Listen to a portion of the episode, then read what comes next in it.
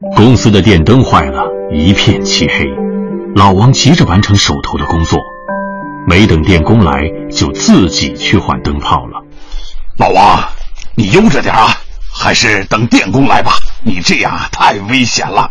哎呀，等不及了。哎，我有经验，我在家里换过灯泡。哎，老张，你给我搭把手，帮我扶着点椅子。嘿，这灯泡也不知道用了多久了，脏成这样。好了，弄下来了。哎，老张，你把那个新灯泡拿过来。老王大叫一声，突然整个人开始晃了起来，接着就直直的跌到了地上。原来是刚才换灯泡的时候，老王没注意，不小心触碰到了一根裸露的电线。志明，老王触电了，快拉电闸！快给幺二零打电话！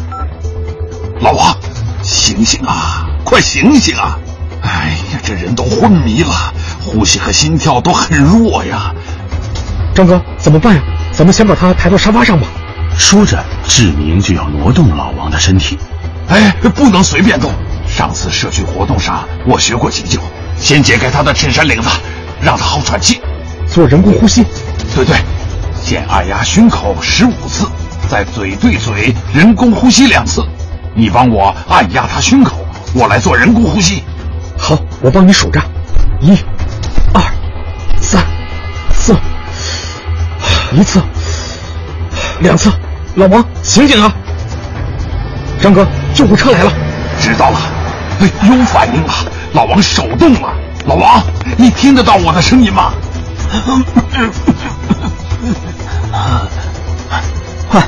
把病人抬到担架上。大夫，我跟病人认识，我也一起去医院。好，推上车。他是怎么触电的？唉，换灯泡不小心碰到露出电线的地方了。